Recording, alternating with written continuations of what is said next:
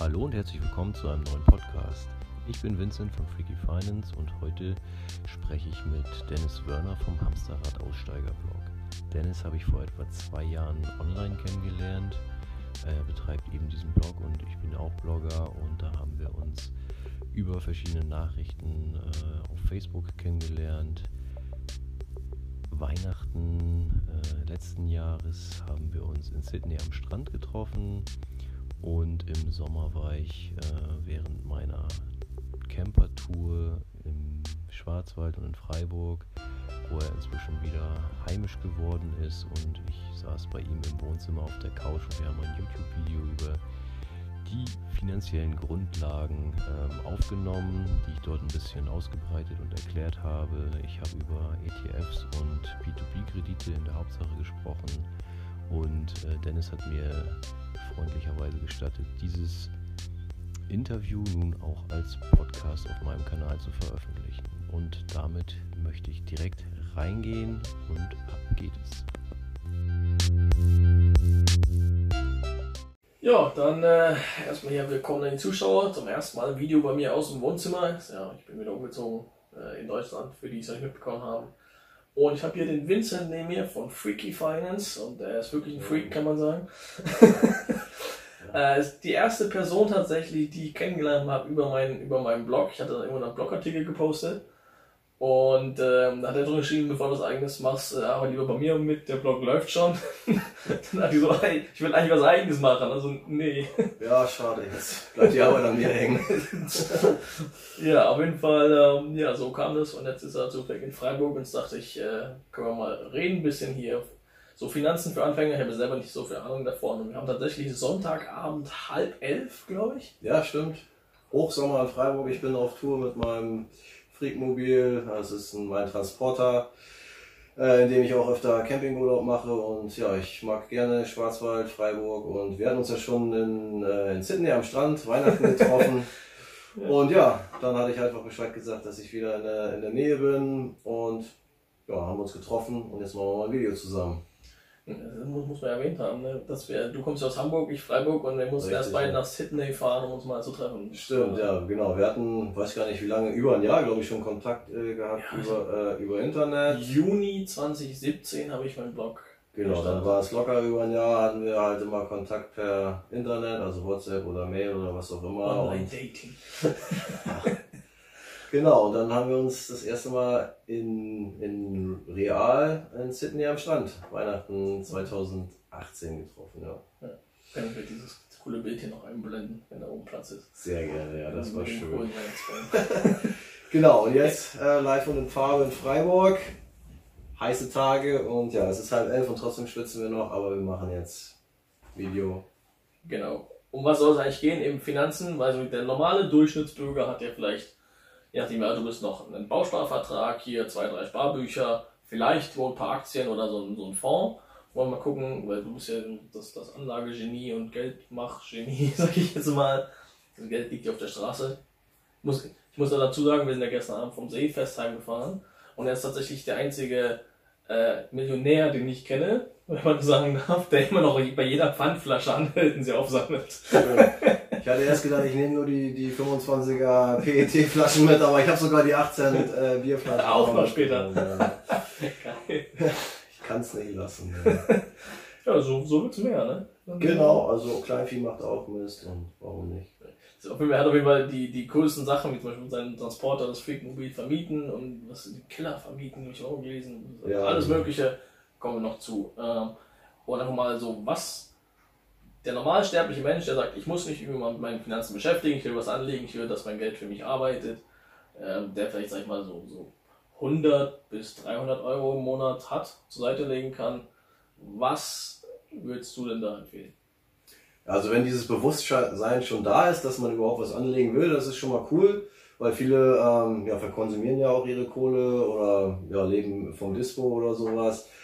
Gut, wenn wir, wenn wir das überspringen, also wenn das Bewusstsein da ist, dass äh, Geld über ist und dass das investiert werden soll, ist das eine gute Sache schon mal. Da ist man schon weiter als viele andere. Ähm, ich würde sagen, es fängt an mit, äh, mit den wichtigsten Versicherungen, sollte man halt gucken, äh, dass man eine private Haftpflichtversicherung auf jeden Fall hat, gegebenenfalls eine Berufsunfähigkeitsversicherung.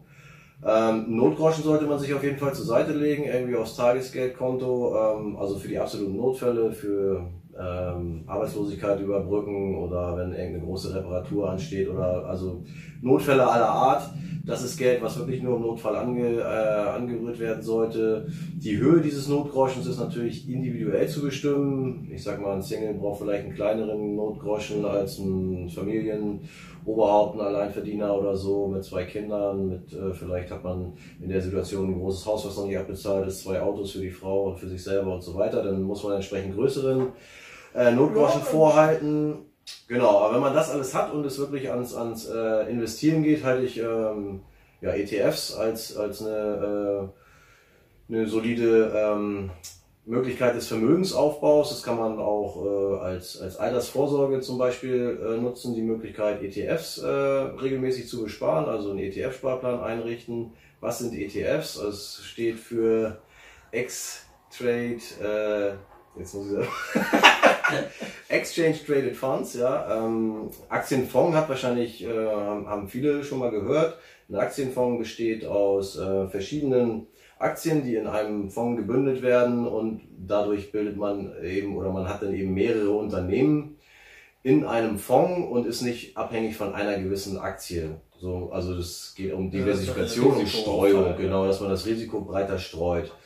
Und ein ETF ist etwas ähnliches. Ähm, der bezieht sich meistens oder eigentlich immer auf irgendeinen Index. Also sprich, wir kennen aus Deutschland den DAX, den deutschen Aktienindex oder aus Amerika den Dow Jones, S&P 500, äh, solche Geschichten. Und wenn man dann einen, einen marktbreiten, also einen wirklich breit gestreuten äh, Fonds oder Index nimmt und darauf ähm, gibt es diese ETFs, also die bilden eins zu eins den Index nach. Das heißt, da macht sich keiner äh, wie bei einem Aktienfonds die Mühe und sagt, okay, die und die Aktie packen wir in den Fonds rein und die andere performt nicht, die tun wir raus. Also da ist festgelegt, was im Index drin ist, ist auch im, im ETF sozusagen, weil er einfach okay. den Index eins zu eins nachbildet. Da braucht sich keiner Gedanken machen, welche Werte reinkommen und welche nicht. Das, das ist auch die gleichen Aktien werden einfach auch gekauft. Genau. Die werden äh, über den ETF, da gibt es verschiedene ähm, Methoden, wie das nachgebildet wird, aber die laufen halt quasi, äh, die, die, die Chartverläufe würden übereinander liegen, also von dem Index und auch von, von, jedem, äh, von jedem ETF, der, auf den, der sich auf den Index bezieht. Okay. Das heißt, äh, hier sollte man auch nicht irgendwelche exotischen Indizes besparen, sondern äh, wirklich was marktbreites, also einen großen MSCI World oder ein äh, All World Country Index sind da so Schlagworte. man muss sagen, ich habe davon selber keine Ahnung. Er erzählt gerade, ich lerne selber, deswegen ich lasse ja einfach mal reden. Das heißt einfach nur, ich würde zum Beispiel sagen, dass unser DAX hier in Deutschland, der beinhaltet nur, also in Anführungsstrichen nur 30 Werte. Das ist schon einfach nicht breit diversifiziert, weil es einfach nur die 30 größten Werte aus Deutschland ähm, abbildet. Und global gesehen macht das, ist das halt ein Fliegenschiss. Und deswegen ähm, sollte man marktbreit, würde jetzt ein MSCI World äh, zum Beispiel sein, da sind 1600 Unternehmen aus der ganzen Welt drin. Das ist halt eine andere Nummer als, als 30 deutsche Werte, weil da hast du auch dieses Klumpenrisiko rein auf Deutschland sozusagen und MSCI World wäre jetzt ähm, die die entwickelte Welt sozusagen. Also äh, es gibt noch Emerging Markets, das heißt also diese Schwellenländer sind da nicht mit drin und deswegen sagen äh, viele auch, man könnte äh, 70-30, also MSCI World, die entwickelten Länder und 30% noch beimischen, die, die Schwellenländer. Die haben halt ein bisschen mehr Potenzial noch und, und wenn es da hochgeht, dann geht es ein bisschen dynamischer hoch, aber dafür eben auch, wenn es mal runtergeht an den Aktienmärkten, geht es dort eventuell auch dynamischer runter. Aber das könnte man machen und so ein ähm, All-World Country Index, der würde eben das beides sogar nochmal zusammenfassen. Das heißt, dann hat man einen ETF, der wirklich auf Schwellenländer und auf die entwickelten Länder geht und da sind halt eben tausende Aktien drinne äh, über alle Länder gestreut und so bildet man quasi äh, die, die Aktienunternehmenslandschaft der ganzen Welt im Grunde genommen ab. Das heißt, wenn da mal eine Firma baden geht, pleite geht, dann merkt man das in diesem Index quasi gar nicht, weil noch äh, tausende andere da sind, die das dann wieder auffangen. Also, darauf ein Sparplan würde wiederum heißen, äh, dass man jeden Monat seine, was du vorhin sagtest, seine 50, 100 oder 300 Euro, die man halt eben investieren will, ähm, da rein investiert, das kann man automatisch machen. Äh, da legt man einen Sparplan bei, bei seiner Depotbank an ähm, auf diesen ähm, ETF und sagt zum Beispiel, an jedem 15. des Monats gehen meine 150 Euro in den ETF, ja, oder in die beiden ETFs, wenn man jetzt diese ähm, MSCI World und Emerging Markets Geschichte. Das heißt, die äh, kriegt man auch bei, bei jeder immer normalen Bank, wo du ein Depot machen kannst, kannst du die. Ja, ich bewege mich eher in dieser Online-Banking-Geschichte, Depotbanken, also dass man das alles online macht, aber das gibt es tatsächlich auch noch wahrscheinlich in der, in der Sparkasse, in den Filialbanken kriegt man auch ETFs. Die kriegt man dort nicht aufgeschwatzt, so wie andere, diese aktiven Produkte, weil der Banker damit kein Geld verdient. Also ein, ein Indexfonds oder ein äh, ETF hat auch noch den Vorteil, dass er gebührenmäßig sehr, sehr günstig ist, auch im Gegensatz zu, zu diesen Aktienfonds, die wir vorhin hatten äh, weil diese Fondsmanager, die sich bei einem aktiven Fonds Gedanken machen, welche Werte nun reinkommen und welche nicht und verkaufen und die fahren dort zu den Unternehmen hin, sprechen mit denen, was habt ihr vor, wie sehen eure Bilanzen aus und dies und das. Also wird ja richtig, ähm, wird ja richtig Arbeit reingesteckt, aber diese Arbeit macht halt keiner umsonst. Und das geht halt quasi dann eben von deinen Gebühren und von deiner Performance im, im Grunde genommen ab, weil Du kriegst natürlich keine Rechnung von diesem Fondsmanagement, sondern das wird einfach von deiner Performance, also wenn, wenn, die, wenn der Fonds steigt, kriegst du quasi äh, an, an Gewinn weniger äh, ähm, raus, weil die sich davon was abzweigen. Okay. So. Und dieses, was abgezweigt wird, ist bei ETFs im, im Schnitt ungefähr bei 0,2, 0,3 Prozent und bei Aktien, äh, also bei aktiven Aktienfonds kann das äh, 1,8 bis 2 Prozent sein plus Ausgabeaufschlag 5% ähm, ist halt üblich Ist normalerweise. Und, mehr, ja. und bei einer ähm, Online-Bank kriegt man halt auch, wenn man jetzt schon aktive machen will, dann gibt es da meistens die Ausgabeaufschläge werden erlassen oder zur Hälfte zumindest und so weiter. Aber viel günstiger sind auf jeden Fall die ETFs von der Gebührenstruktur. Ja, ähm, wo war ich jetzt stehen geblieben oder wie sind wir da hingekommen mit den Gebühren?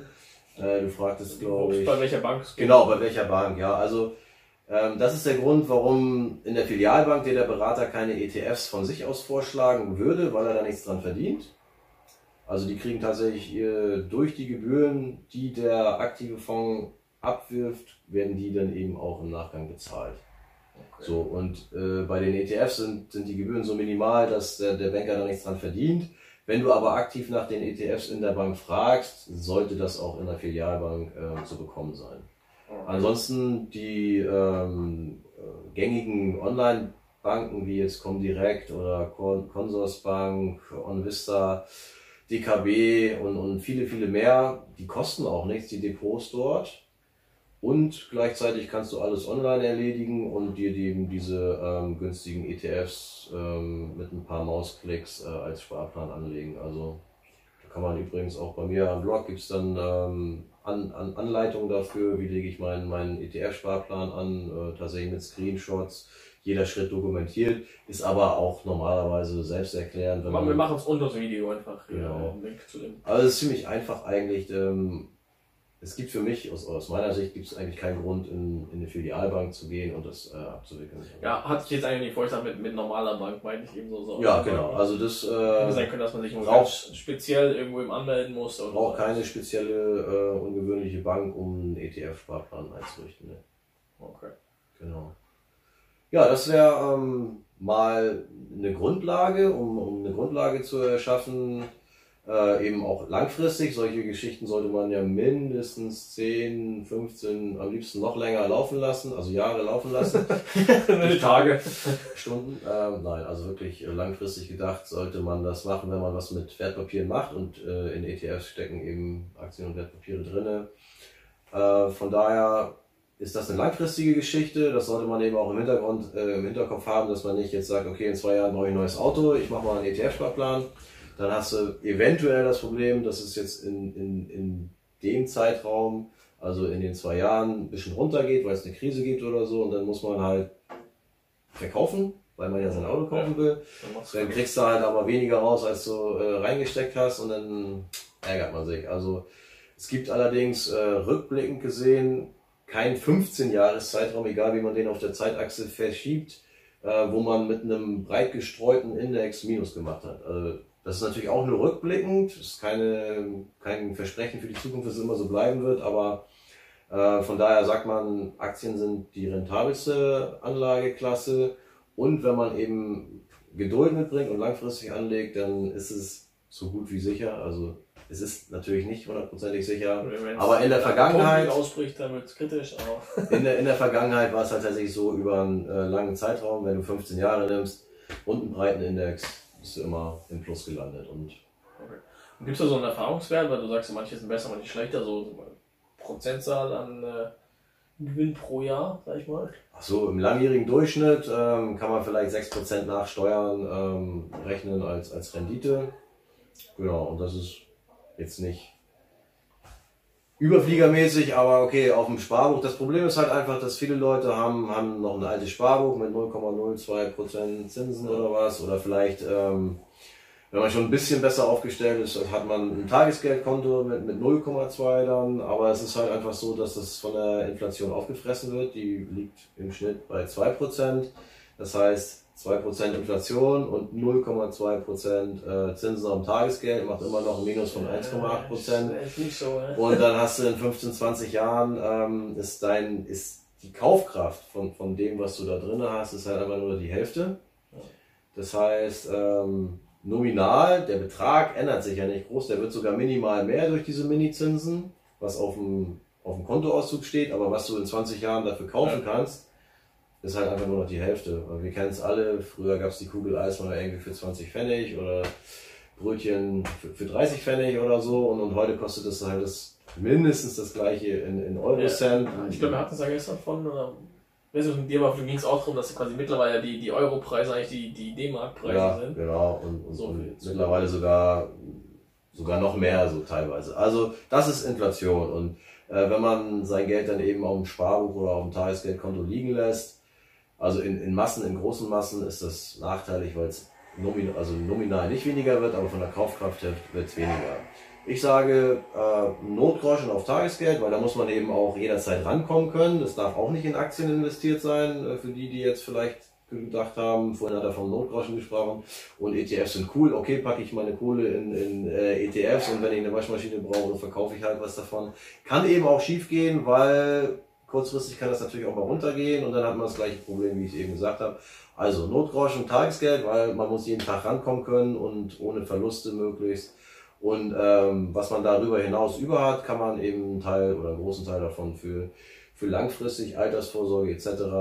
Ähm, in ETF-Sparpläne packen. So, wenn man dann vielleicht das als sein Hobby oder ein bisschen tiefer reinkommt und man interessiert sich für Wertpapiere etc., kann man natürlich auch Einzelaktien kaufen, ähm, wenn man sich da so ein Depot aufbauen will. Aber das ist dann schon ja, ein bisschen fortgeschrittener, sag ich mal, wenn man wirklich dazu äh, das Interesse entwickelt. Das ist auch eine schöne Sache, habe ich auch ein großes Einzelaktiendepot. Aber die Grundlagen will bei mir auch immer noch so ETF-Sparpläne. Und wer noch irgendwie fancy Kram machen will, ich habe ja ein Buch geschrieben auch über äh, P2P-Kredite zusammen mit einem Blogger-Kollegen. Das ist einmal eins der P2P-Kredite und ähm, das mache ich auch seit Jahren, also seit, seit über zehn Jahren investiere ich in P2P-Kredite. Das sind halt Privatkredite, die man über gewisse Marktplätze vergeben kann. Gibt es deutsche Plattformen, von denen ich, äh, die ich auch ausprobiert habe, von denen ich nicht allzu viel halte, aber in Osteuropa ist das ein sehr etabliertes Geschäft, ähm, dass sich dort die Leute auch kurzfristig Geld leihen für Konsum oder auch für, fürs Business etc., für Immobilien. Da gibt es ganz verschiedene Modelle und da kann man dann doch ähm, zweistellige Renditen einfahren.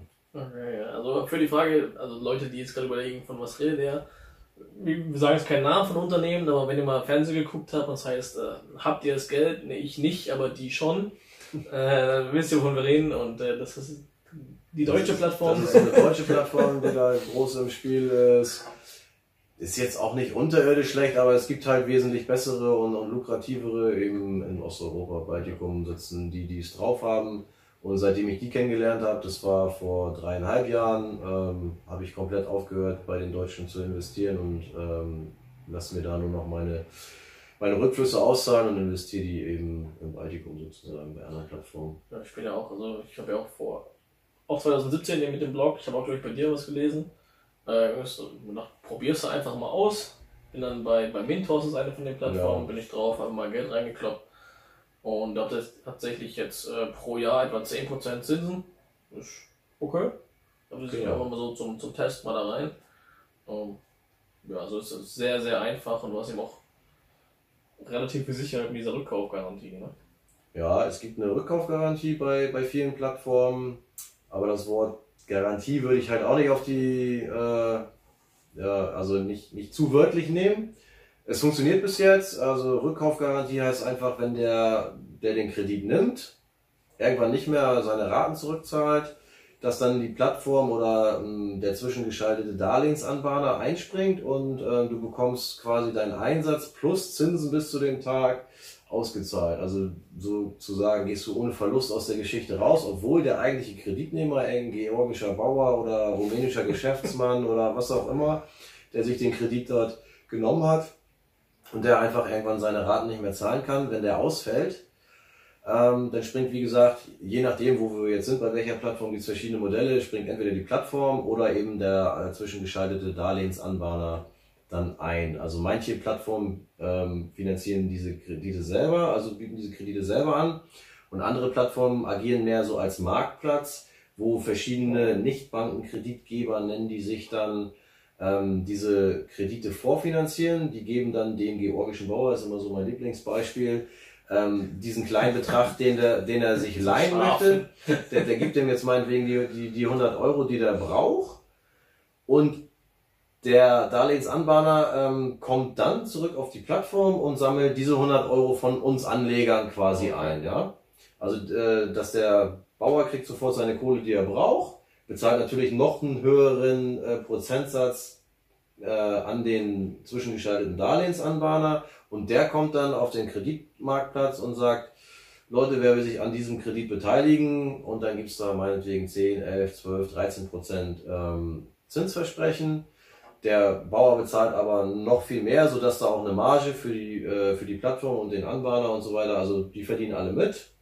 Und für unser eins, also du hast gerade Mintos angesprochen, da ist meine ähm, Rendite über die letzten drei Jahre, also dreieinhalb Jahre bin ich jetzt bei der Plattform und ich, ich stehe da bei 12,5 Prozent ähm, pro Jahr. Also nicht- nicht über die dreieinhalb Jahre, sondern ähm, runtergerechnet pro Jahr, also die Jahresrendite 12,5 Prozent.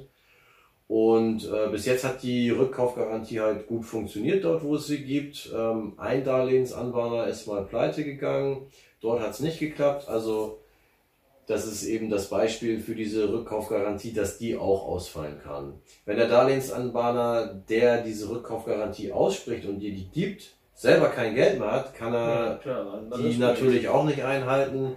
Da habe ich jetzt mal irgendwie 17,86 Euro verloren, die ich halt in Kredite über diesen äh, Darlehensanbahner ähm, ver vergeben habe. Ich rechne gerade den Pfandflaschen um, viele sammeln muss. Ja, gehe ich heute Abend noch einmal durch den Seepark, dann habe ich das wieder. Alles klar. So, Das und ansonsten greift oder funktioniert diese ähm, Rückkaufgarantie noch sehr gut. Das kann natürlich in einer anderen wirtschaftlichen Gesamtkonstellation vielleicht irgendwann mal kippen, wenn ähm, Kreditnehmer en masse nicht mehr zurückzahlen können, weil einfach die, die Lage, die Weltwirtschaftslage scheiße ist, die werden alle arbeitslos oder ihre Geschäfte laufen nicht mehr. Dann kann das Ganze ein bisschen kippen. Also man sollte diese ähm, Gefahren auch nicht ver verharmlosen. Also das beschreiben wir viel auch in dem Buch, was alles passieren kann, was die Gefahren sind, aber eben auch was die Chancen sind und was man damit machen kann. Ja, das Okay. ist zum Thema P2P-Kredite. Ja, das ist aber ein weil ich- Fable von mir. Ja, weil, weil ich da selber auch so, so ein bisschen drin hänge, Ja. ja. habe ich da ein bisschen Ahnung im Gegensatz zu ETF, wo ich denke, Reto mal, ich weiß nicht, wieso was. Bist du nur Ähm, bei Mintos oder hast du eine andere Äh, ich war auch bei Bondora mal, Ja. aber irgendwie hat es mir überhaupt nicht gefallen. Mhm. Ich kam damit nicht klar. Aber da habe ich eben auch einen Blogbeitrag geschrieben und dann haben mich dauernd Leute gefragt, wie kann das denn sein? Kann das legal sein, dass du 12, 13% Zinsen kriegst? Weil in Deutschland haben wir unsere Niedrigzinsen mit 1%, 2%. Mhm. Wie kann es sein, dass dann irgendwie in, Italien oder Baltikum, was weiß ich, die Leute 15, 16% Zinsen zahlen? Ist das überhaupt legal? Mhm. Ja, legal ist es, ja natürlich, also wenn es einen Markt dafür gibt und einer zahlt das, ja. Äh, obwohl es tatsächlich auch schon, ich weiß nicht, in welchem Land das jetzt war, ich glaube in, in Litauen, also es ist irgendwo gedeckelt jetzt teilweise sogar, ähm, dass man da nicht so übertrieben viel Zinsen kassieren darf. Aber jetzt nochmal zu dem Zinsgefüge, ist eine berechtigte Frage, sagen viele, hier kriegst du ja jeden Tag fast im Briefkasten, hier irgendwie 0% Mhm. Finanzierung oder äh, 1,95 und sie können damit machen, was sie wollen oder so. Und äh, im Baltikum zahlen sie halt, äh, oder kann man zweistellige Renditen damit machen. Gut, die haben grundsätzlich erstmal ein anderes Zinsgefüge da sowieso. Äh, und was dort auch der Fall ist oder was man auch berücksichtigen muss, äh, hier ist es ja auch so, dass die Leute ihren Dispo in Anspruch nehmen. Und der ist ja auch quasi äh, 8 bis ja, teilweise auch 12 Prozent. Das kann man eher vergleichen. Ähm, und eben, die Leute wollen teilweise brauchen schnell Geld und wollen nicht, also du kennst es ja selber, wenn du Geld von der Bank haben willst, dann wollen die erstmal gucken, ja, hat er Sicherheiten, was ist das für ein Typ? Also du wirst da komplett durchleuchtet. Ähm, so von Leuten, wo sie den Kontostand kennen oder die Kontobewegung, also weil ich vorhin sagte, du kriegst viel Post. Gut, wenn du jetzt eh gut dastehst und die, deine Bank kennt ja, äh, was du verdienst, was du ausgibst, wo du Kredite hast und so weiter. Und wenn, wenn sie natürlich sehen, äh, ja, da kommt immer viel rein und der kann vernünftig haushalten, dann bieten sie dir günstig diese Kredite an. Aber äh, wehe, du brauchst Geld, ja, Dispo ist halt schweineteuer oder wenn sie halt merken, ja, der Junge hängt eh immer irgendwo in der Kreide, dann kriegst du auch nicht diese, diese 2% äh, Kredite ja. oder so. So, und dann nutzt du halt dein Dispo und das ist genauso teuer. So, äh, dann willst du auch manchmal schnell Geld haben, unbürokratisch irgendwie und willst nicht erstmal hier äh, alles Mögliche ausfüllen. Ja. So, dann schickst du das dahin, Bearbeitungszeit und dann kriegst du nach zwei Wochen Bescheid, ja, sie kriegen das Geld leider nicht. So, äh, das, deswegen funktioniert das quasi mehr oder weniger mit ein paar Mausklicks dort drüben im, im Baltikum oder in Osteuropa allgemein. Äh, als Kreditnehmer, du, du brauchst das Geld, stellst online deinen, deinen Antrag, sind natürlich hohe Zinsen, aber es geht quasi ja, äh, auf Knopfdruck, kriegst du deine Kohle und dafür musst du halt eben mehr bezahlen. Ähm, es gibt auch, oder es sind auch ganz oft so Kleinstbeträge, das sind wirklich 50, 100 ja. Euro, die die Leute das nehmen. Das, ja das sind auch, diese, diese Payday-Loans teilweise, dass die sich 100 Euro äh, leihen, bis, bis sie wieder Gehalt kriegen. So, und, und geh mal los, auch in Deutschland, und sag, ich brauche 100 Euro. Dann gibt dir ja keiner einen 100 Euro Kredit bei der Bank, weil das viel zu kleinteilig ist. Diesen ganzen Aufwand, der ja auch die ja. Bank hat, machen die nicht für 50 oder 100 Euro. So. Also das ist zu der Frage. Das ist natürlich jetzt eine andere Geschichte, ob du eine Immobilien- oder eine Autofinanzierung machen willst oder ob du, so wie das da wirklich sehr, sehr üblich ist, einfach die, die, die gehen ähm, in, in, in diesen Ländern teilweise an, das, das kann man damit Automaten machen, das kann man sich alles gar nicht vorstellen. Äh, ja, wir wollen heute feiern gehen, das Wochenende, okay, wir holen uns 20 Euro aus diesem ähm, Kredit Kreditautomaten. Geil. Das, das, das ist da echt so. Also es ist bei uns unvorstellbar, aber es ist eine ganz andere Kultur, was das, äh, was Kredite und, und, und Zinsen angeht. So, und dann, ja, 20 Euro verfeiert und die zahle ich halt irgendwie in den, in den nächsten drei Wochen wieder ab. Und dafür geht doch äh, in Deutschland keiner jetzt zur Bank und sagt, ich brauche einen Kredit. Ich muss, äh, ich muss Samstag in Club. Es ist wahnsinnig trocken. Ja, so, ne? Also, das ist halt der Hintergrund. Es gibt natürlich auch Immobilien- und Autofinanzierung auf diesen P2P-Plattformen. Ähm, ja, aber ganz viel sind diese, diese Konsum, kurzfristige Konsumkredite, Payday-Loans etc. Dann hast du gerade Bondora erwähnt, äh, wenn ich da nochmal reingrätschen darf. Ähm, die zählen inzwischen auch nicht mehr zu meinen äh, Lieblingen, weil die haben zum Beispiel keine Rückkaufgarantie. Ich weiß nicht, ob du das noch erinnerst. Ähm, Mintos, gute Geschichte, die haben diese Rückkaufgarantie. Und bei Bondora kannst du zwar höhere Zinsen erzielen, sozusagen, also noch eine theoretisch noch höhere Rendite, aber dafür hast du keine, keine Rückkaufgarantie. Das heißt, wenn dort ein Kredit ausfällt, dann, dann ist das Geld halt wirklich weg. So. Und da fängt der ganze Geldkreislauf äh, an zu hinken, wenn man irgendwann selber kein Geld mehr nachschießt. Also es ist ja üblicherweise so, ja, ich probiere das irgendwie mal mit 100 Euro aus, ja läuft, okay, dann packe ich nochmal irgendwie was rein und, und, und so weiter. Also man, man schießt öfter Geld nach. Aber wenn man irgendwann aufhört und die Kredite fangen an auszufallen, dann sind die Rendite äh, also so gegen Null irgendwann schon. Und das ist, äh, das habe ich jetzt halt auch schon länger festgestellt und deswegen bin ich da auch gar nicht mehr so von überzeugt von Bondora. Und das, was die aber äh, vor, vor einem Jahr oder vor einem guten Jahr auf, äh, auf den Weg gebracht haben, ist ein Produkt, das heißt Bondora Go and Grow. Da kriegst du 6,75% bei täglicher Verfügbarkeit. Das heißt wiederum, dass du nicht warten musst, bis dein Kredit, der hat ja eine gewisse Laufzeit, bis der ähm, durchgelaufen ist, dass du dein Geld wieder kriegst oder du, du ihn auf dem Zweitmarkt verkaufen musst oder sowas, sondern du kannst einfach wirklich täglich über deine Kohle verfügen. Also so, es ist, man darf es nicht vergleichen mit Tagesgeld, weil es, eine, es steckt P2P dahinter und es ist auch mit dem Risiko des P2P-Umfelds verbunden.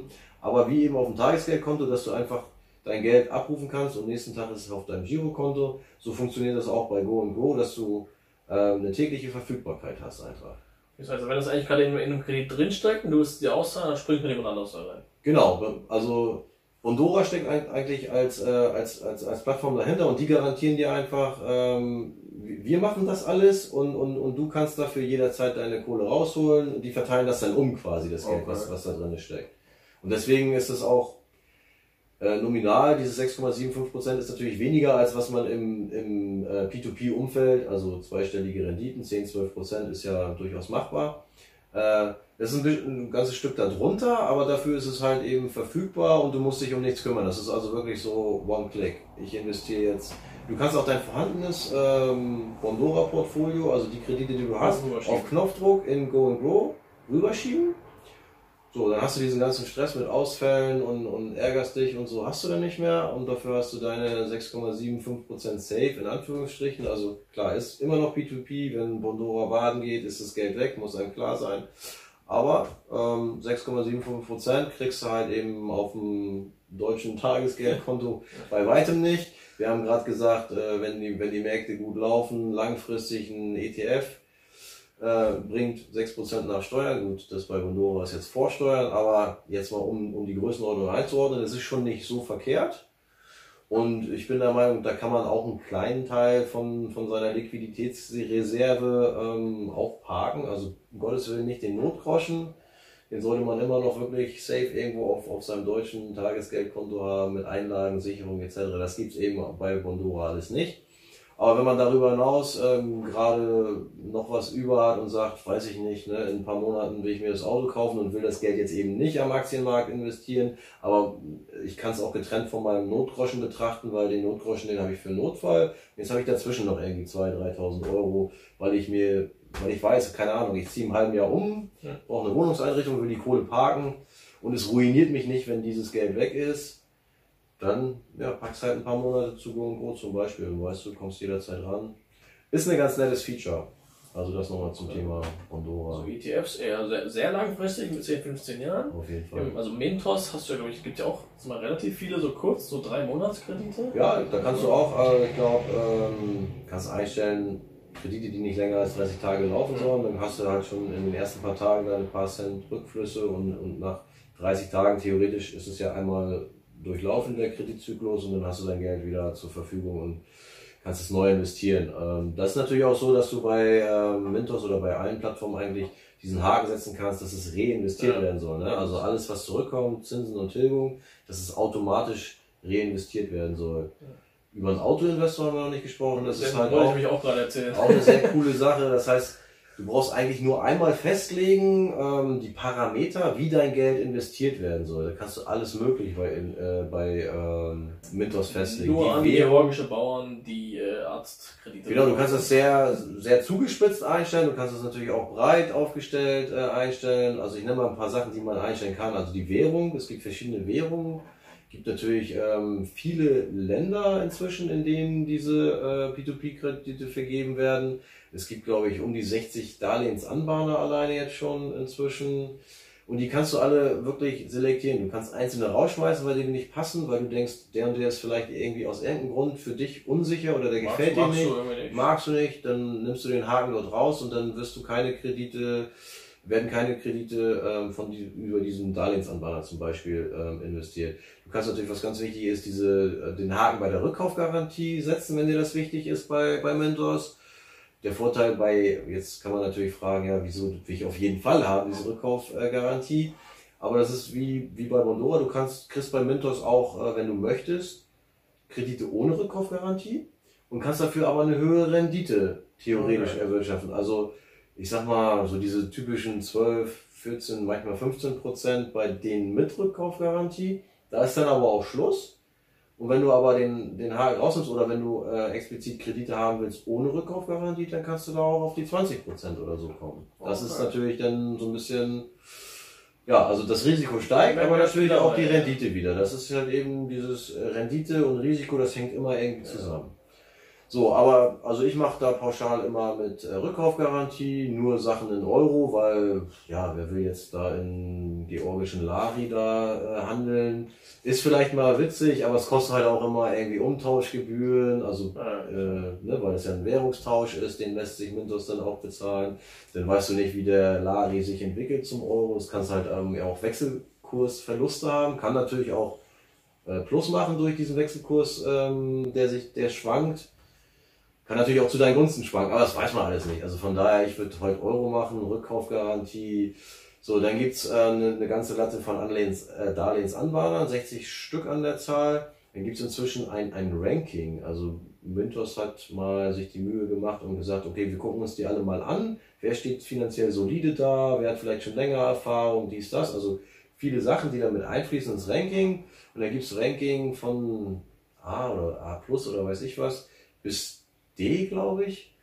D ist der ausgefallene Anbahner, also in den kann man auch gar nicht mehr investieren. Okay. So, ähm, und dann kann man sich überlegen, da steht dann auch eine Beschreibung hinter, was dahinter steckt, also was, was da berücksichtigt wurde und, und wie da ungefähr die Verhältnisse sind bei B-, sage ich jetzt zum Beispiel, damit man sich ein bisschen was darunter vorstellen kann, was heißt dieses Rating, der und der Anbahner ist B- geratet, taugt mir das noch oder ist da schon die Grenze, dass ich nur meinetwegen bis B plus an Bana bis B plus zulasse oder so. Also dort ist es auch wieder so, die, die natürlich solide dastehen, die finanziell stark sind, die Anbahner, die haben dann ein A, aber die bringen vielleicht nur, ich sag mal, vielleicht 10% oder so. Nur. Im P2P-Umfeld ist das fast schon ein bisschen wenig und dann gibt's halt welche, wo das Risiko größer ist, weil die neuer am Markt sind oder weil die, weil die noch nicht so profitabel arbeiten oder so, weil die noch halt als Startup unterwegs sind. Und dann kriegst du da vielleicht eine 14, 15 Prozent. Ähm, da muss dann jeder wieder gucken, äh, ja, welche Anbahner kommen für mich in Frage. Dann in welche Länder will ich in Kredite in Kenia investieren oder nicht? Nehme ich Kenia raus, jetzt nur als Beispiel. Also gibt es alle möglichen Länder. Äh, es werden auch immer mehr. Genau, da kann man seine Haken setzen. Ähm, dann kannst du unten Schiebe, Schieberegler. Ähm, ich will auf jeden Fall eine Rendite haben ab 10%, sage ich jetzt mal grob oder so, nach hinten offen, dann nimmt man ja gerne alles mit. So, da kann man über diesen Schieberegler festlegen, ähm, wo zum Beispiel seine Mindestrendite sein soll. Also ich will mindestens 10% Zinsen haben, dann packst du den Regler äh, auf 10 und danach nehme ich alles mit. Darunter gibt es einen Regler über die Zeitschiene. Ja? Da sagtest du gerade, es gibt ja tatsächlich ähm, Kredite, die kurz laufen, also 30 Tage, 1, 2, 3, 4 Monate. Das geht, glaube ich, bis fünf Jahre oder noch länger. Und da kannst du jetzt über diesen Regler festlegen, wie lange maximal so ein Kredit laufen soll. Das heißt, wenn du schnell Durchlauf haben willst, weil du zum Beispiel sagst, ich nehme auch aktiv jetzt diesen Haken mal raus des Reinvestierens, weil ich das Geld einmal anlegen will, aber ziemlich, wieder, ziemlich wieder, bald wieder brauche. Wieder. Genau. Ähm, ja, dann sagst du halt, okay, soll maximal drei Monate laufen und soll mir mindestens 10% Zinsen bringen und pro Kredit sollen maximal 10 Euro in einen und denselben Kredit laufen, um da halt auch eine, eine gewisse Streuung drin zu haben, dass das über viele verschiedene Kreditprojekte läuft. Ja, und dann einfach, ähm, das sind dann deine Parameter, die du festgelegt hast. Und dann wird der Autoinvestor, wenn du ihm Geld zur Verfügung stellst, also wenn du meinetwegen 500 Euro auf das Investorenkonto überweist, diese Einstellung vorgenommen hast und sagst, jetzt geht's los, dann wird der Autoinvestor gucken, diese ganze Latte an Krediten, die da drinnen sind oder reinkommen, der scannt er das nach diesen Parametern und wenn das zutrifft, dann investiert er da diese 10 Euro, die du zugelassen hast, rein und dann geht er zum nächsten Kredit, guckt, passt das? Ja, investiert und so weiter. Bei dem passt nicht, wird nicht investiert und so weiter. So, dann fängt das ja irgendwann an, dass die Rückflüsse kommen, also Zins und Tilgung wird ja von, ja. Den, von den Kreditnehmern zurückgeführt und dann liegt es ja daran, ob du den Haken reinvestieren gesetzt hast oder nicht. Also entweder sammelt sich das alles, was zurückkommt, wieder auf dein Konto und das, der Kontostand wird jeden Tag einen Tick höher, bis du am Ende halt eben im Idealfall dein komplett eingesetztes plus Zinsen. plus Zinsen wieder da hast. Und dann kannst du dir das auch schon vorher, also du kannst jeden verfügbaren Betrag quasi von deinem Konto wieder auf dein Girokonto überweisen. Aber wenn du jetzt warten willst, meinetwegen, bis das alles wieder da ist und du hast drei Monate eingestellt, dann müsste ja theoretisch nach drei Monaten, wenn alles glatt läuft, die, die eingesetzte Summe plus Zinsen wieder da sein. Jetzt ist aber so, dass wenn ein Kredit in Verzug gerät und diese Rückkaufgarantie, ähm, die greift halt eben meistens erst nach 60 oder 90 Tagen. Das heißt, es kann sich alles ein, ein bisschen nach, äh, nach hinten verzögern, aber der Großteil ist wahrscheinlich nach drei Monaten wieder da und der Rest kommt dann nach und nach innerhalb dieser nächsten 60 bis 90 Tage. So, und ähm, wenn du aber den Haken reingepackt hast, reinvestieren, dann wird äh, immer, wenn 10 Euro, weil das ist der Mindestbetrag, den Mintos in einen Kredit äh, investieren kann oder will oder soll. Also man kann jetzt nicht 3,85 Euro in einen Kredit stecken, sondern mindestens 10 Euro. Das heißt, immer wenn 10 Euro voll sind und du hast den Reinvest-Button noch drinne oder Haken noch drinne, dann guckt, fängt der Autoinvestor wieder an zu gucken, äh, wo passt das, äh, passen die Parameter wieder und dann wird das sofort wieder investiert. Das heißt, das Geld ist immer am Arbeiten und generiert immer wieder weiter Zinsen für dich. Jetzt hat aber zum Beispiel Mintos auch äh, ein neues Produkt, das ganz ähnlich wie Go and Grow funktioniert. Das heißt, wo du auch eben ähm, täglich quasi verfügbar hast, wo okay. nur auch zu bedenken ist, dass sie auf Anhieb, also wenn du auf Auszahlen klickst, dass sie dann nur den Betrag äh, dir wieder zurückbuchen, der im Moment nicht in Verzug, also in diesem Prozess drin ist. Okay.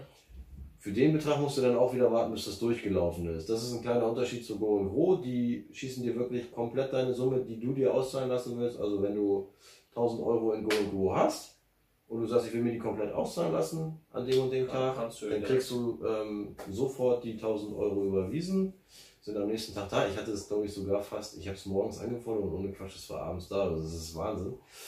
Also was es alles gibt. Und bei Mintos ist das halt ein klein bisschen anders. Dafür sind die Zinsen nochmal höher. Da kriegst du tatsächlich zweistellige Zinsen auf dieses Invest in Access, heißt es dort, nicht Go okay. Go. Ähm, kann man auch ab 500 Euro in dieses Invest in Access investieren. Ähm, ist auch so ein One-Click-Ding und sagst, ja, das da rein und dann brauchst du nicht mehr einen Autoinvestor konfigurieren, der ja bei Mintos schon recht komplex ist, weil du ja alles Mögliche einfach einstellen kannst. Weil ich da kurz reingrätschen will für, für jemand, der das Video guckt. Ja. Es klang schon sehr komplex und so, aber ich genau. Sag, für mich damals, ich habe ich hab mein Konto, also den, den Zugang angelegt, dann habe ich das Geld überwiesen, hat zwei Tage gedauert oder so. Mhm. Und dann habe ich diesen Autoinvest innerhalb von zwei, drei Minuten eingestellt. Also man hat halt viele Einstellmöglichkeiten, sind aber größtenteils super selbsterklärend und man muss ja auch nicht unbedingt äh, jeden Fitzel einstellen ja. oder so. Also der funktioniert auch, wenn man da Sachen überspringt. Aber die Sachen, die einem wichtig sind, kann man ja, also man muss sich nicht im Detail Gedanken machen, äh, mache ich jetzt in Kenia einen Haken rein oder nicht. Das ist halt nur für Freaks so. Also für Leute, die nicht. ja. Ja, also man, man, kann eben einfach auch so, zack, drei Minuten fertig ja. erledigen. Man muss jetzt nicht sagen, genau. welches Land ist jetzt das Land krisensicher. genau, aber es gibt eben auch Leute, denen ist das einfach zu viel oder die wollen sich gar keine Gedanken machen und die können dann Invest in Access machen und sagen, hier, ähm, das da rein und dann macht mit das alles im Hintergrund. Und da gibt es dann auch wieder die Möglichkeit, ich muss eben nicht warten, bis meine Zinsen und Tilgung wieder aufgelaufen ist und so weiter, sondern einfach, hey, das und das auszahlen und das, was dann nicht im Verzug ist, wird sofort ausgezahlt. Das andere durchläuft diesen normalen Rückkaufprozess, also warten, bis diese Frist um ist und dann kriegst du dein Geld dann. Okay. Dafür sind die Zinsen dann nochmal wieder ein Tick höher als bei Bongo. Ja, ich muss bei Bondo echt nochmal reingucken. Bei ihm damals fand ich's, ich, ich kam mit diesem Investing irgendwie nicht klar. Ich bin da rein, ich habe es nicht genau, geblickt. Also ich bin mittlerweile von dem normalen P2P-Krediten selber investieren bei, äh, bei äh, Bondora äh, auch nicht mehr so überzeugt, weil halt nach und nach fallen halt immer mehr Kredite aus, die, die Rendite sinkt. Oh, und deswegen ist man eh jetzt schon irgendwo in dem, auf dem Niveau wie Go and Grow, einfach weil die Rendite mhm. sinkt durch die ganzen Ausfälle und dann kann man es halt einfach da reinpacken und dann ähm, muss man sich nicht mehr ärgern und man kriegt es halt ausgezahlt, wenn man es haben will. Also da packe ich jetzt dann zum Beispiel Kohle hin, wenn ich sage, ich will mir, ich habe eine Aktie auf der Watchlist irgendwie oder so und wenn die irgendwann einen bestimmten Preis äh, erreicht hat und ich will zuschlagen, dann, dann hole ich mir das, die Kohle von, von Go Go. Und so lange woanders arbeiten lassen, genau. dann da Weil da gibt es immerhin auch 6,75% Zinsen, ist besser als das Ding auf dem, auf dem Girokonto oder die Kohle liegen zu lassen, da jetzt meinetwegen die, die 5000 Euro, die ich plane, in die Aktie zu packen. Ähm, so. Erstmal 5000 haben. Ja. Ich meine, Gut, du, du, wir reden mal andere Zahlen bei uns.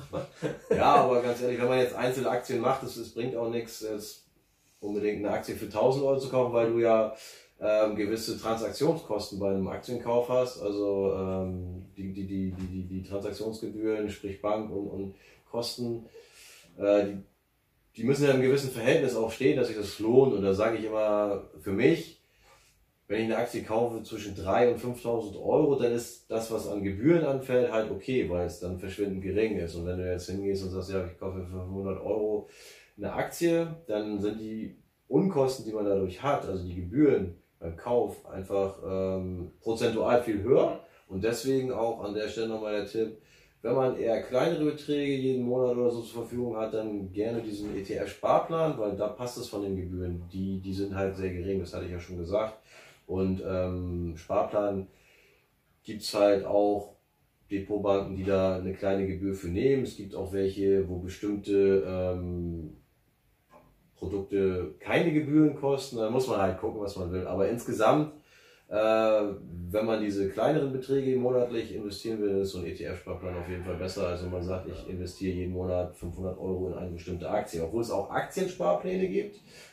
Es kostet 1,5 Prozent äh, Gebühren zum Beispiel bei der Comdirect jetzt, äh, nur als Beispiel. Also wenn das einer sieht, der schon ein bisschen gebildet ist, denkt er, was erzählt er? Es gibt, gibt, doch, red mal mit ihm, mit gibt, gibt doch auch, gibt doch auch Aktiensparpläne, also nur um es mal gesagt zu haben, das gibt es auch und das macht dann auch ein Stück weit Sinn, aber Einzelaktienkäufe in ein paar hunderter Schritten lohnt sich halt wegen der Gebühren, ist das unsinnig. Okay, heißt so als Zusammenfassung, wenn du eher weniger Kapital hast und langfristig ETFs, wenn sehr kurzfristig sein soll, Peer-to-Peer -Peer oder P2P, und wenn du halt mehr Kapital hast, dann kannst du auch mal Aktien nehmen oder eben auch ETFs.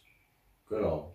Also wichtig ist erstmal überhaupt zu gucken, wie ist die finanzielle Situation, um jetzt nochmal ganz kurz nochmal vorne einzusteigen, aber nur in Stichpunkten. Habe ich was über? Was kann ich mir überhaupt erlauben? Was habe ich monatlich über? Also erstmal so, ein, so eine ja. Haushaltsrechnung machen, ja. Ähm, also Geld verdienen, sparsam sein, gucken, was habe ich über. Dann die, die wichtigsten Versicherungen haben wir gesagt, ist natürlich wichtig. Weil so, so, so eine Haftpflicht, wenn du die nicht hast, das kann dich einfach ruinieren, wenn dir irgendein Mist passiert. Äh, man läuft blöd über die Straße, der Öltanker fährt gegen, die, gegen den Brückenpfeiler und hier Freiburg versinkt im Öl oder so. Das kann halt äh, schweineteuer werden oder noch schlimmer mit Personenschäden oder so. Also eine, eine vernünftige Privathaftpflichtversicherung kostet 50, 60 Euro im Jahr. Ich glaube, da wollen wir nicht groß äh, drüber reden. Berufsunfähigkeitsversicherung ist auch immer eine, eine, eine Diskussion aber wenn man junger Mensch ist, gesund ist, kann man sich auf jeden Fall mal überlegen, ein Angebot einholen und schauen, äh, dass man sich da, also dass man seine Arbeitskraft absichert, weil mit der verdient man ja im Zweifelsfall als junger Mensch äh, sein ganzes Leben sein Geld und kann man sich überlegen, ob man das auch absichert. So, und dann geht es ja Richtung Altersvorsorge. Ähm, da muss man ja diese, diesen Zinseszinseffekt auch mal verstanden haben, dass die Zeit halt eben auch ein ganz wichtiger Faktor in der Rechnung ist. Und wenn du früh anfängst, kleine Beträge zu sparen, dann reicht halt im Kleinerer weniger, Betrag, genau, wenn du später anfängst. Als wenn man später anfängt, weil, weil die Zeit und das, äh, der Zinseszins halt für dich arbeitet über diese lange Zeit. Das heißt also, früh anfangen, auch gerne mit kleinen Beträgen. Ähm, und wenn man eben sagt, das ist für langfristig, dann bieten sich diese ETFs an. Genau, darüber hinaus Notgroschen haben wir vergessen jetzt wieder. Also davor steht was würdest du sagen, Notgroschen, wie viel so prozentual weg? Wie gesagt, ähm, das musst du, musst du gucken, wie du dastehst als Familie oder Single. Und ja, dann gibt es immer so, viele sagen drei oder sechs Monatsgehälter oder so, aber das ist halt individuell. Wenn du lebst wie, wie ein Mönch oder nicht, nicht viel brauchst, dann kann der Notgroschen halt auch theoretisch ähm, klein sein. Aber wenn du, wenn du gewisse Ausgaben hast und, und äh, ja, vielleicht Familie oder ein Kind zu versorgen hast, dann muss der Notgroschen vielleicht eben entsprechend größer sein. Also da muss man, das muss man für sich so ein bisschen finden, womit, also in Wohlfühlhöhe, sage ich immer, ja. so dass man denke ich will das Gefühl hat, überleben. dass man genau, dass man damit im Zweifelsfall drei, vier, fünf Monate über die Runden kommt, äh, wenn es halt scheiße läuft oder man gerade kein Einkommen hat, weil Jobwechsel oder man äh, gefeuert wurde oder was auch immer. Dass man sich einfach wohlfühlt mit diesem Betrag, den man safe in der Hinterhand hat und, und im Notfall davon leben kann. So. Dann P2P, das ist so ein bisschen Spielerei, das geht aber eben auch kurzfristig oder über diese genannten Produkte Invest in Access, Go and Grow ist es sogar täglich verfügbar. Man darf aber nicht vergessen, dass im Hintergrund es immer noch P2P ist mit allen äh, Chancen und Risiken, die dahinter stecken. Und wenn man dann darüber hinaus noch äh, Interesse am Aktienmarkt entwickelt hat, gerne auch in Einzelaktien investieren. Aber da braucht es dann eben ein bisschen mehr Kapital und auch ein bisschen mehr Interesse und ein bisschen mehr Wissen. Weil wenn man jetzt nur eine Aktie sich dann ins Depot und, und die schmiert halt irgendwie ab und das war nicht die richtige, dann kann das halt gleich mal eben so die Hälfte weg sein von dem eingesetzten Kapital. Das wäre ärgerlich. Ja, aber freut mich immer, wenn Leute auch dafür das Interesse entwickeln, Dividendenstrategie oder so. Also ein Aktienportfolio aufbauen und dann äh, Dividenden kassieren. Gibt es da bei dir ganz viel zu lesen auf dem Blog? Ne? Genau, also sehr gerne bei Freaky Finance vorbeischauen. Es gibt einmal im Monat auch ähm, ja, einen Monatsabschluss, wo ich dokumentiere, was über welche ähm, Kanäle reinkommt, P2P, Dividenden. Ich habe aufgehört zu lesen, den Blog, ist zu deprimiert. Ähm, noch, ach so, ja, diese Geschichten wie Transportervermietung. Ja, ähm, wir, kommen, wir kommen gleich mal zu, was er noch für komische Sachen macht. Genau, da können wir mal direkt einsteigen. Ja, ich, ich wollte noch ganz kurz sagen, wer jetzt noch mehr eigentlich mal wissen will, eben zu, zu Peer-to-Peer, wenn er sagt, ist ganz interessant, eben dein Buch, mhm. das einmal eins. Wir verlinken es einfach auch mit runter. Genau, das einmal eins der P2P-Kredite, wie du richtig in Privatkredite investierst, ist der Titel. Schönes äh, grünes Cover, ich habe es jetzt nicht dabei, unprofessionell, das letzte habe ich von verschenkt. Ähm, ja, aber kannst du einblenden. Bing! ja, und sonst äh, ETFs kommt ja auch bald.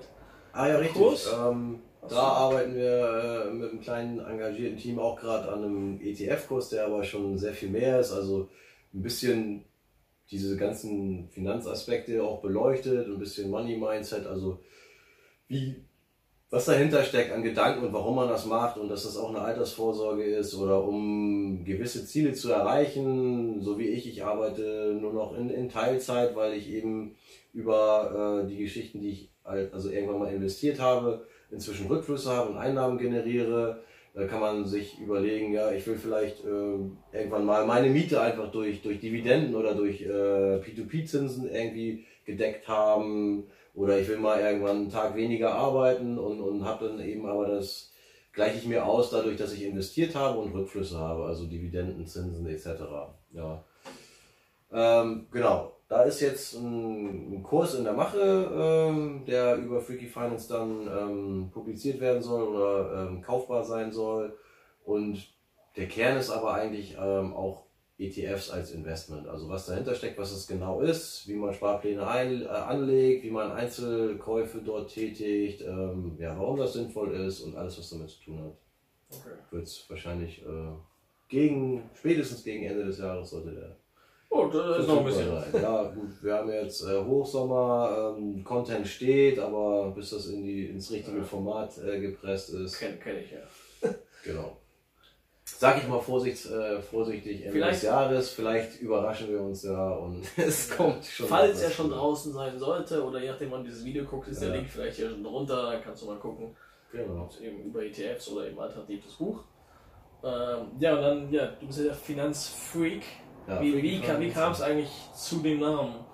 Der Name, ja, weil ich schon immer, habe mich schon früh für Finanzen, für Finanzen interessiert, habe teilweise als Jugendlicher schon so Aktiencharts nachgemalt. Das ist alles schon ein bisschen freaky. Was machst du so? Ich mache Mickey Mouse, du Aktiencharts. Ich habe Aktiencharts gemalt. Ja, hat sich herausgezeigt, wie man sieht, aber ja, ich mache halt auch so ein bisschen verrückte Sachen. Ich versuche aus dem Alltag oder aus Alltagssituationen halt teilweise auch Geld zu generieren oder Einnahmen vor allem zu, zu generieren.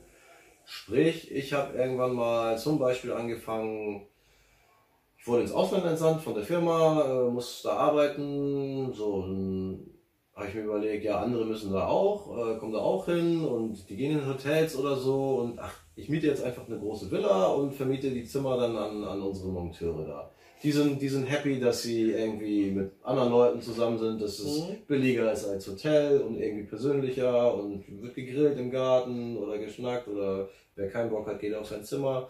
So, also irgendwie ein Ding, wo jeder Bock drauf hatte und ich habe halt die Plattform dafür ge gegeben, also die, diese Villa. Und ähm, die Leute, die halt äh, auf Dienstreise kamen oder entsandt wurden, die, die haben sich dann halt für die Zeit eingemietet und ja, ich hatte ich hatte ein Geschäft, die Leute haben weniger bezahlt als im Hotel und waren happy, dass sie mit, mit anderen Leuten unterwegs waren. Und das, das habe ich irgendwie knapp zehn Jahre, würde ich sagen. Lief, lief das Ding. Mhm. Das heißt, du, du hattest die aber dauerhaft, es kamen immer wieder nur Leute oder hast du die quasi nur dann wie angemietet, wenn Nee, nee, du die, wusstest, es kommt eine die war da. Ich habe da ähm, am Anfang auch selber gewohnt, solange ich selber ähm, dort an dem Standort gearbeitet habe. Als ich selber wieder woanders arbeiten musste, habe ich ähm, jemanden gesucht, der das dann quasi verwaltet dort für mich. Da hätte ich mal melden können. als Hausmeister sozusagen. Ja, und, und die Leute kamen halt eben nur für den Zeitraum, wie sie Ja. dort vor Ort arbeiten mussten. Also so klassisch Mon Monteurzimmer eigentlich gibt es ja, ist eigentlich recht bekannt. Aber ein bisschen persönlicher würde ich sagen, weil das waren halt größtenteils alles aus, aus unserer Firma. Man kannte sich nicht unbedingt, aber ja, die Gespräche waren dann halt schon irgendwie so. Also die Und, Gruppe ist halt die und man war im, im, im Ausland halt unter Deutsch, was ja vielen dann auch wichtig ist. Ja, gehst halt irgendwo anders hin. Und du ähm, warst ja man Frankreich. ja. Genau, das das ist ja nochmal besonders, äh, muss Genau. Das ist ja auch nochmal speziell.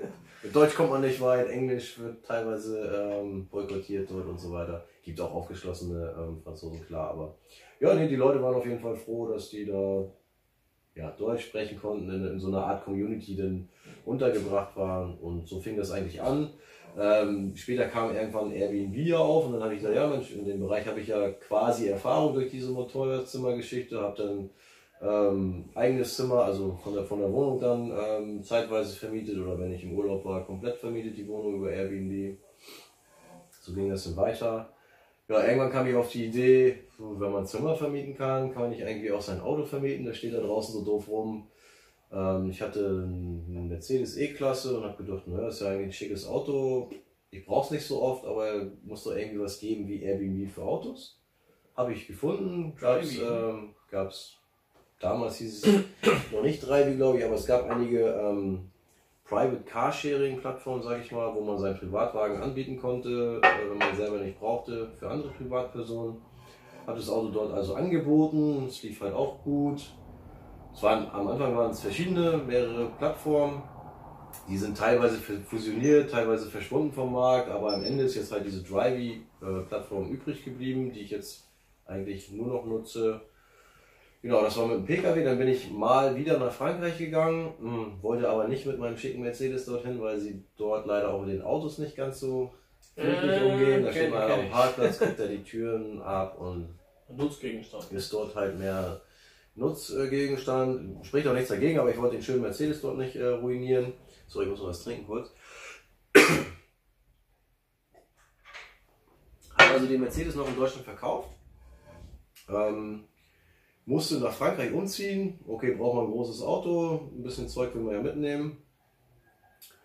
Und äh, ja, bei uns kannst du halt wählen. Ähm, das, wie sagt man, rundum sorglos Paket von der Firma. Die kommen halt wirklich, packen alles ein mit einem ähm, Umzugsunternehmen und bauen dir zwar alles wieder auf, zu, ähm, dann in deiner neuen Bleibe.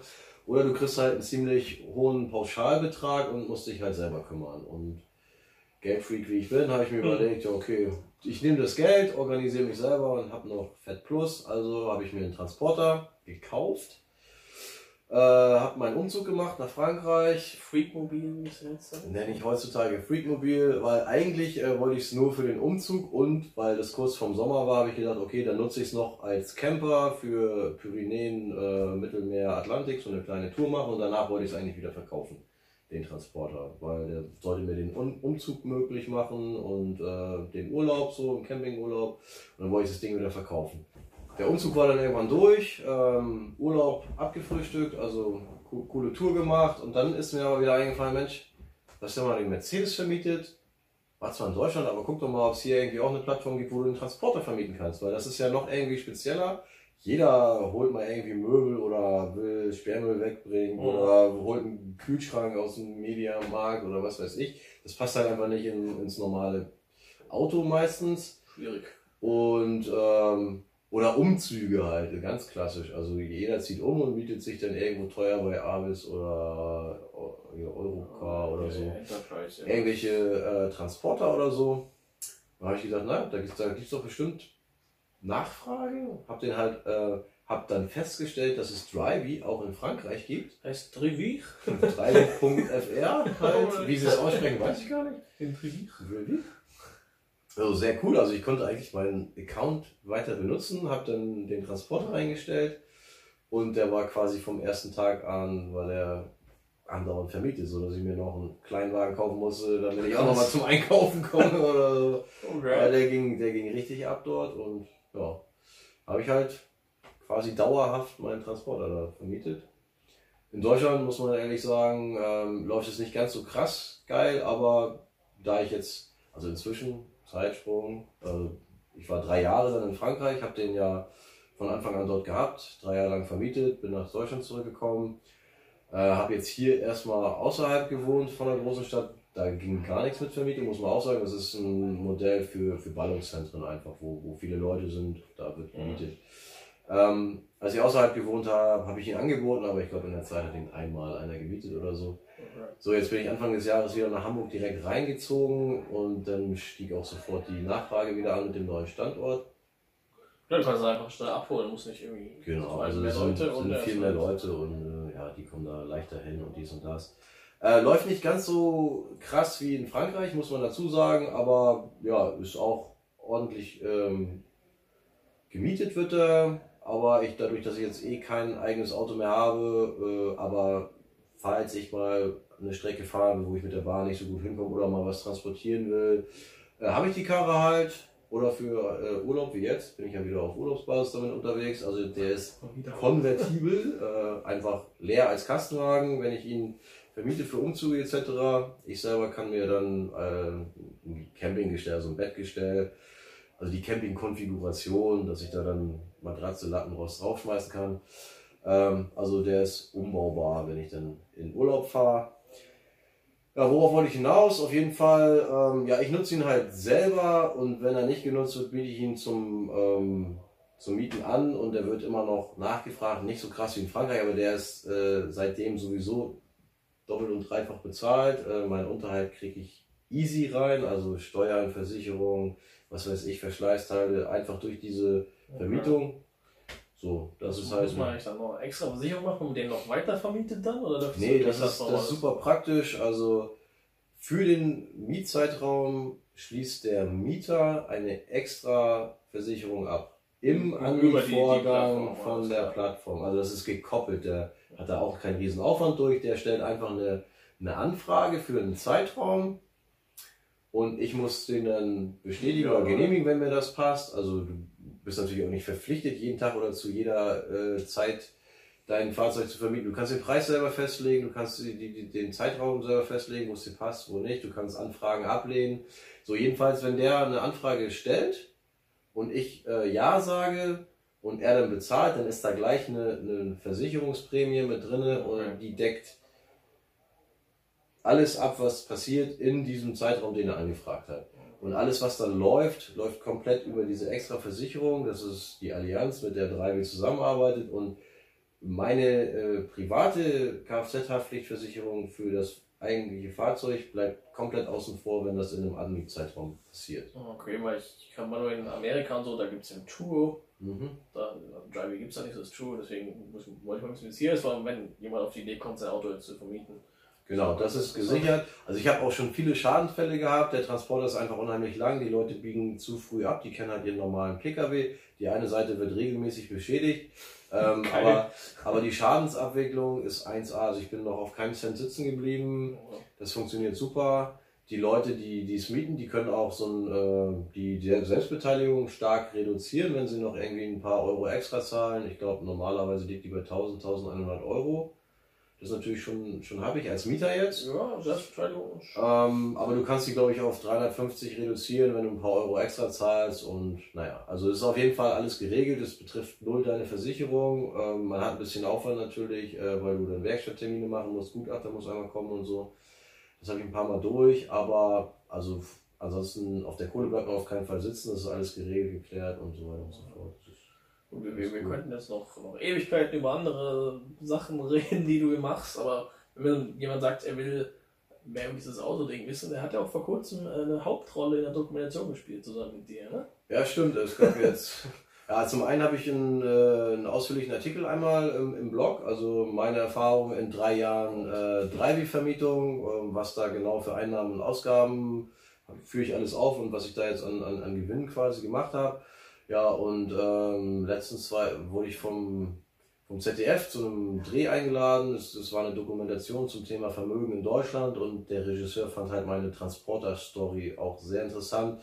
Und somit spielte das Ding auch eine Hauptrolle, das Freakmobil, in, in dem Part, wo ich da vorkomme in der Dokumentation. Wir sind also aus Hamburg rausgefahren mit dem Transporter. Da war dann die Camping-Konfiguration äh, drinne an die Nordsee und dann haben wir da ein Interview vor dem offenen Camper gemacht und es wurde halt so dargestellt, dass ich, äh, also A, wurde angesprochen, dass ich damit Geld verdiene über die Vermietung, dass ich ihn aber dann für die Campingurlaube selber nutze. Also schon ein Stück weit authentisch ähm, alles dargestellt und genau, der, der Transporter war eigentlich die ganze Zeit irgendwie dabei und als, als Story sozusagen mit eingebaut.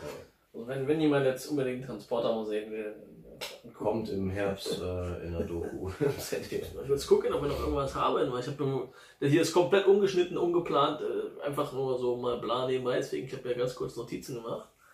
Ähm, aber ja, das war's eigentlich erstmal so. Wir, können noch ewig weiterreden, aber wir sind jetzt schon bei einer Stunde. Ja. Äh, Genau, also das war jetzt einmal so querbeet und ein bisschen Inspiration. Ähm, wer mag, schaut gerne auf den Blog. Da gibt es eben alles, was mit Finanzen grob zu tun hat, weil ich halt sehr vielfältig unterwegs bin, was das angeht. P2P, Aktien, Optionshandel, äh, so freaky Sachen wie Kellervermietung, Transportervermietung, äh, Zimmervermietung, alles Mögliche. Ja, also sehr breit gefächert und eben auch teilweise ein bisschen ungewöhnliche Ideen dabei, die aber meiner Meinung nach äh, viele haben die Möglichkeit, das in ihren Alltag einzubauen. Es gibt immer Ausreden, warum man es nicht tut, aber wer da Bock drauf hat, kann ja das ein oder andere ausprobieren oder wer tiefer einsteigen will, im Blog lesen oder mich anschreiben, Fragen stellen, etc.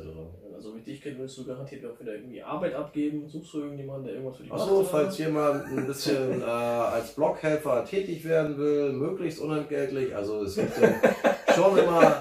Deswegen sagen wir irgendwie die Möglichkeit, äh, natürlich auch finanziell irgendwann zu partizipieren, aber ich, ich halte es eigentlich immer so, dass man erstmal guckt, wie man so zusammenarbeitet und was sich ergibt.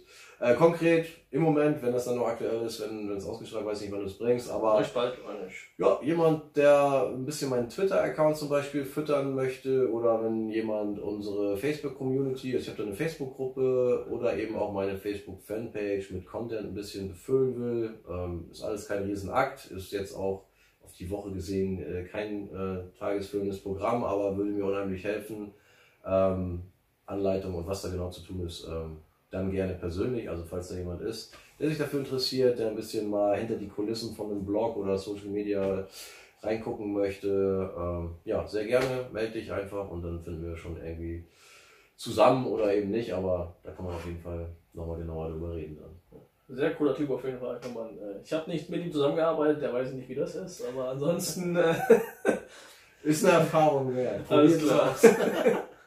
Ansonsten, ja, wie sagen, was ist für heute? Wir haben jetzt, glaube ich, es ist Sonntagabend, 12 Uhr. Wir reden ja. über Finanzen Und normalerweise. Immer noch mindestens 30 Grad unterm Hemd hier. Hier kann sich ausziehen, aber ich weiß nicht, ob es so Ja, das will keiner sehen. Nein, danke äh, für die Möglichkeit, ja, meine verrückten Stories vorzustellen. Und ansonsten eben alle Links, Bücher, seinen Blog, die genannten Artikel machen wir alle ins Video, je nachdem, wo es kommt, Facebook, YouTube, oben, unten, irgendwo in der Nähe des Videos findest du die Links. Und ansonsten würde ich sagen, bis bald. Wenn du auf YouTube bist, Kanal abonnieren und äh, bis bald. Ciao.